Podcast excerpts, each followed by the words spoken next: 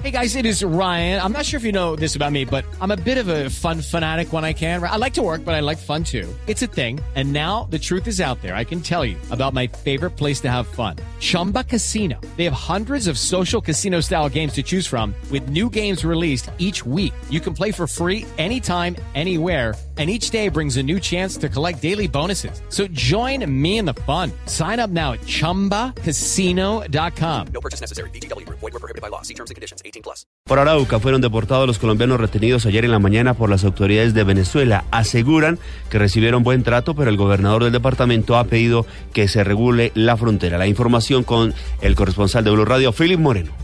39 personas y 7 menores fueron deportadas en las últimas horas desde Venezuela hacia Colombia, las cuales habían sido retenidas en el sector de Cutufí del vecino país, frontera con Saravena en Arauca. Mario Luisa, una de las deportadas, dice que la gran mayoría pasaron a hacer mercado. Fue un día de mercado normal, como va uno, compra cualquier cosita y ya. Siempre, por lo general, pues no se puede negar, uno lo hace cada 8 días o cada 15 días, según. El gobernador Ricardo Alvarado le ha pedido al presidente de la República regular la frontera. Sino llamar como gobernador y decirle a Colombia, mire, por favor, o se regulariza o cerremos, pero no podemos estar en este tipo de situaciones en las cuales los araucanos estamos sometidos a la voluntad de otro. El gobierno departamental les dio alimentación y proporcionó el transporte para llevarlos de vuelta a Saravena, de donde son oriundos. Desde Arauca, Philip Moreno, Blue Radio.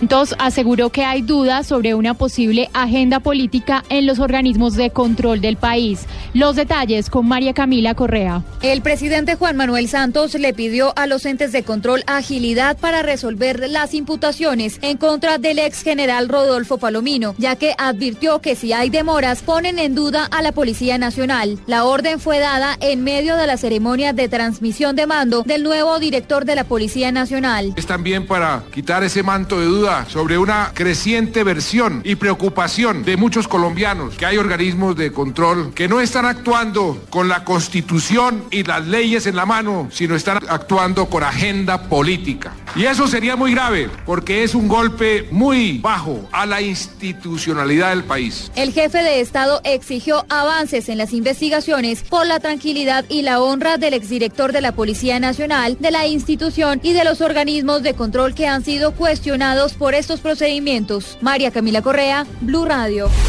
Y el gobierno nacional señaló en las últimas horas que el presidente Santos no ha pedido ni pedirá cabezas de periodistas a propósito de la renuncia que le pidieron en RCN a la periodista Vicky Dávila. La información, Laura Quisel. Buenos días. A través de su cuenta de Twitter, Pilar Calderón, ministra consejera de Comunicaciones de la Presidencia de la República, se refirió a la entrevista de la periodista Vicky Dávila concedida a la revista Semana, donde indica que el presidente Juan Manuel Santos tuvo que ver con su salida del espacio radial. A través de un trino, la ministra consejera de Comunicaciones señaló, abro comillas, el presidente Juan Manuel Santos no ha pedido ni pedirá cabezas de periodistas. En la entrevista pública publicada en la revista Semana, la periodista Vicky Dávila indica que volvería a publicar el video del ex viceministro Carlos Ferro, pero de otra manera, y señala que el video por sí solo significa poco, pero en el contexto de las investigaciones por casos de corrupción dentro de la Policía Nacional son una evidencia clave. Laura Quiseno, Blue Radio. Luego de cuatro días de intenso trabajo, los organismos de socorro no han logrado apagar el incendio que consume los cerros de Cachancipá en el departamento de Cundinamarca. La información con Juan Carlos Villani.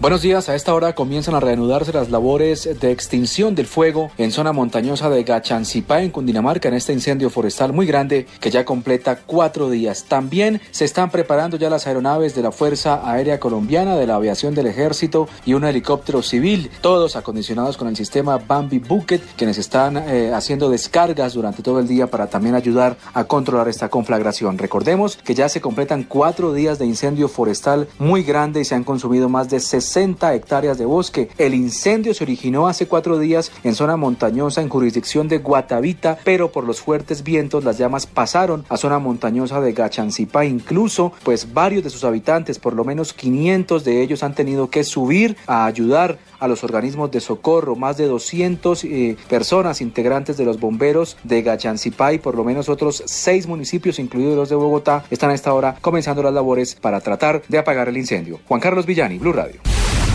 Gracias Juan Carlos. Y a las 7 y 4 minutos vamos con información de las regiones, porque en Cali las autoridades continúan en las labores de búsqueda para dar con el paradero de cinco jóvenes que en la tarde de ayer junto a otros 12 internos se fugaron del centro de formación El Buen Pastor. La información desde Cali con Estefanía Hoyos. La mayoría de los jóvenes evadidos tienen procesos por porte ilegal de armas, hurto y homicidio. Varios de ellos ya habían cumplido la mayoría de edad estando recluidos, asegura el coronel Wilson Vergara, subcomandante de la Policía de Cali, que los 17 menores se fugaron en la tarde de ayer del centro de formación El Buen Pastor en medio de un amotinamiento. 12 de ellos fueron recapturados y a esta hora continúan en la búsqueda de los otros cinco. Ya se tomó el control de lo que es el centro de, de formación se mandó por personal del SMAT, se mandó por personal de infancia y adolescencia, eh, ya se hizo eh, el reconteo de estas personas y cuando se hace el reconteo faltan cinco personas que se hayan fugado. Ya hay personas que en su momento cometieron los delitos cuando eran menores de edad y ya al ir purgando la pena, por decirlo así, eh, ya son mayores de edad. Por medio de un comunicado, el Instituto Colombiano de Bienestar Familiar pidió aumentar el pie de fuerza en este centro de formación, ya que al parecer uno de los jóvenes obtuvo una herramienta de corte en una visita de un familiar con la que habrían forzado la reja de seguridad del techo para fugarse. Desde Cali, Estefanía Hoyos, Valencia, Blue Radio. 7 de la mañana, 6 minutos, en lo que sería un aparente caso de hurto contra el alcalde de Vigía del Fuerte en Antioquia, quien se encontraba en Medellín. Los escoltas del mandatario hirieron de gravedad a los presuntos asaltantes. Desde Medellín, Rodrigo Pérez. Oscar, buenos días. Miren, hechos que ocurrieron en el barrio Belén. Dos presuntos asaltantes fueron gravemente heridos por los hombres del anillo de seguridad del alcalde de Vigía del Fuerte, municipio del Urabá antioqueño. El mandatario Manuel Enrique Acosta se encontraba en la ciudad. El gerente de Telemedellín, Cristian Cartagena, y quien se movilizaba por el sector cuando sucedieron los hechos, explicó lo sucedido iban a atracar al alcalde de Villa del Fuerte, que iba en la Loma de los Bernal, venía en sentido norte-sur en todo el semáforo de el Colegio San Carlos. Y el escolta o los escoltas del, del alcalde reaccionaron, que venían atrás, e impactaron a los dos presuntos delincuentes, a cada uno en, en la cabeza, eh, gravemente heridos. Se está determinando si la pistola era de juguete o era real. Según testigos del incidente, los presuntos delincuentes intimaron al mandatario de Vigía del Fuerte para que les entregara el celular. Los heridos fueron trasladados a centros asistenciales de la ciudad con lesiones de consideración por los impactos de bala. En Medellín, Rodrigo Pérez, Blue Radio. Gracias, Rodrigo. Y el ministro de Hacienda, Mauricio Cárdenas, sostuvo que la política de austeridad inteligente que ha adoptado el país no afectará la política social del gobierno ni los proyectos para generación de empleo que contribuyeron con 60 mil millones de pesos. La información desde Barranquilla con Diana Ospino. El ministro, quien almorzó con un grupo de obreros en Barranquilla mientras firmaba el otro sí por 60 mil millones de pesos para el Centro de Convenciones del Caribe, señaló que seguirá invirtiendo en proyectos como este para generar empleo, mientras que restringirán gastos en viáticos y pasarán de viajar en clase ejecutiva a clase económica. Y dentro de esa austeridad nos hemos propuesto dos grandes objetivos. Uno, proteger todos los programas que le lleguen a los colombianos más necesitados. Proteger lo social, la plata que le llega a los colombianos que más la necesitan. Pero también tenemos un capítulo especial en esa austeridad inteligente, alcalde, para las inversiones que como esta, y por eso estos 60 mil millones de pesos, generan mucho empleo. Nos guiamos por ese objetivo, el empleo, el trabajo de todos ustedes. Enfatizó en que las condiciones del país han cambiado debido a la baja en los precios del petróleo. En Barranquilla, Diana Espino, Blue Radio. El gobernador de Santander iniciará esta semana un plan de recuperación del hospital universitario de esa región del país que pasa por una crisis financiera debido a la deuda que tienen la CPS. La información con Verónica Rincón. Ante la grave crisis por la que atraviesa el Hospital Universitario de Santander por la deuda de las CPS, el gobernador Didier Tavera dijo que el problema es que en este centro asistencial también se están remitiendo pacientes con complejidades que podrían atenderse en hospitales del área metropolitana, que son de menor nivel y tienen la capacidad para prestar el servicio. Por ello se desarrollará un plan de atención de gerencia integrada. Si tenemos un muy buen nivel, vamos a tener una menor atención en ese segundo nivel y por consiguiente cuando tengamos que ir a la alta complejidad, al tercer nivel, lo que tenemos que hacer es realmente atender lo que se dice, la alta complejidad y no lo que está pasando con el uso y que hoy el US termina atendiendo el primer nivel cuando tenemos una pequeña complicación. La remisión de pacientes de los hospitales de primero y segundo nivel al Hospital Universitario de Santander en ocasiones colapsa la unidad de urgencias, registrando ocupación hasta del doble de su capacidad. En Bucaramanga, Verónica Rincón, Blue Radio. Y fue detenido en Bogotá un militar en retiro que estaba prófugo de la justicia por los casos de falsos positivos. Miguel Garzón. Buenos días, oficiales de Migración Colombia capturaron en el aeropuerto El Dorado de Bogotá a Juan Esteban Muñoz Montoya, un militar quien se encontraba prófugo de la justicia luego de haber sido condenado a 30 años de prisión por su participación en los casos de los falsos positivos. Muñoz, que fue detenido al ingresar al país haciéndose pasar por un ciudadano griego, fue condenado por el delito de homicidio en persona protegida cuando se desempeñaba como suboficial del Ejército Nacional, según un comunicado de Migración. El hombre llegó en un vuelo procedente de Lisboa, pero las autoridades observaron una serie de irregularidades en el pasaporte que presentó. Tras verificar los documentos, los grafólogos de Migración Colombia lograron determinar las modificaciones en los datos biográficos del pasaporte, una evidencia que se sumó a la alerta de robo de documento arrojada por el sistema. Muñoz, quien había sido detenido a mediados del año pasado en España y luego puesto en libertad, se encontraba desde entonces radicado en Portugal. El exmilitar fue entregado por Migración Colombia a la policía para la legalización de su captura. Miguel Garzón, Blue Radio. Gracias, Miguel. Y fueron capturados los ladrones que buscaban destruir un cajero electrónico para hurtar el dinero en la población de Lengua Saque.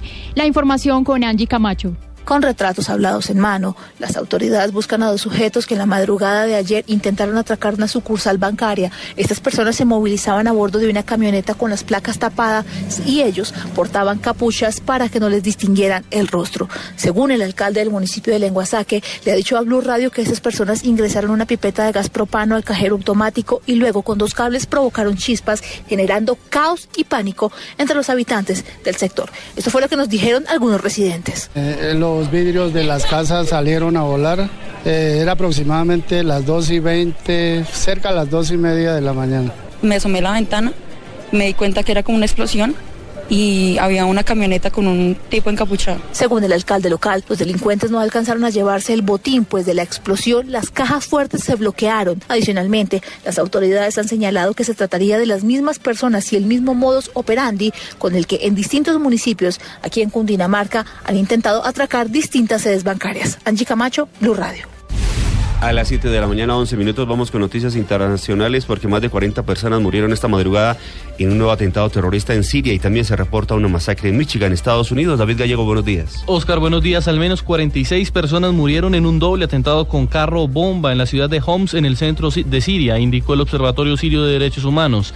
La mayoría de las víctimas son al parecer civiles. El balance podría aumentar debido a lo que hay heridos de gravedad. El atentado fue reivindicado por el grupo Estado Islámico. Por otro lado, un tiroteo anoche siete personas muertas, entre ellos un niño de ocho años en la ciudad de Kalamazoo, en el estado de Michigan, y el detenido, que es al parecer un hombre de 45 años, está siendo interrogado en relación con estos actos.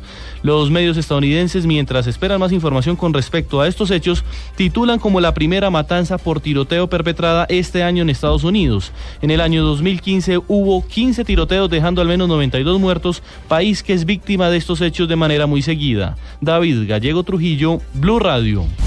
Muchas gracias David. Y Donald Trump ganó las primarias republicanas en Carolina del Sur, mientras que Hillary Clinton hizo lo mismo en el estado de Nevada. La noticia desde Washington con Paola Ochoa. Hoy domingo todos los periódicos en Estados Unidos abren, por supuesto, con los resultados de las elecciones del día de ayer, con el triunfo de Donald Trump por el lado republicano, un triunfo amplio, un triunfo en el que definitivamente se ve que Donald Trump puede quedarse efectivamente con la nominación del Partido Republicano en la convención del mes de julio y ser así el candidato a la presidencia de los Estados Unidos por ese partido. Por el lado demócrata la cosa estuvo mucho más empatada, aunque Hillary eh, Clinton finalmente le ganó por un estrecho margen a Bernie Sanders, apenas cuatro puntos de ventaja. Hillary tuvo el 52% y Bernie Sanders el 48%. Lo interesante en este caso es que los hispanos, al menos en el caso de los demócratas, salieron a votar por Bernie Sanders, mientras que los afroamericanos siguen apoyando a Hillary Clinton. Ahora habrá que esperar, pues, qué pasa en los próximos días, el próximo martes, en apenas dos días, cuando ambos partidos cambian de ciudad y van los unos a votar a Nevada y los otros a votar a Carolina del Sur. Desde Washington, Paolo Ochoa, Blue Radio.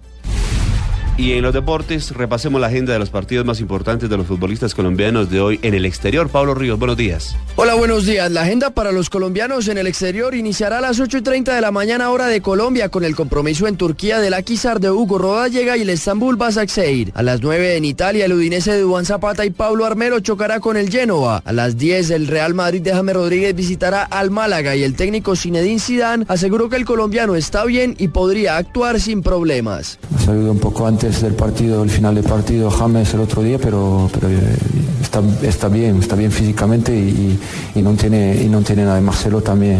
Eh, Espero que, que ya lo del hombro es del pasado. Finalmente en Portugal a las 11 de la mañana, Abel Aguilar y Belenenses se enfrentarán a la Arouca. Pablo Ríos González, Blue Radio.